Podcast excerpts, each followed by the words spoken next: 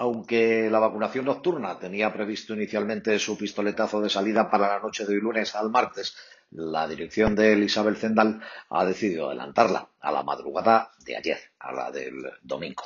Números cantan. Durante la tarde ya habían pedido cita casi 2.500 personas para esta semana, en horario, eso sí, nocturno, con lo que vamos a pasar de 20 a 25.000 pinchazos diarios aproximadamente. Ahora vacunación de la gente con más de 40 y pronto los de 30. Cuanto más jóvenes sean, más podrán aprovecharse de este turno y ganar tiempo a su fecha prevista, según Fernando Prado, responsable del hospital que tanta controversia provocó, sin motivo alguno, por cierto.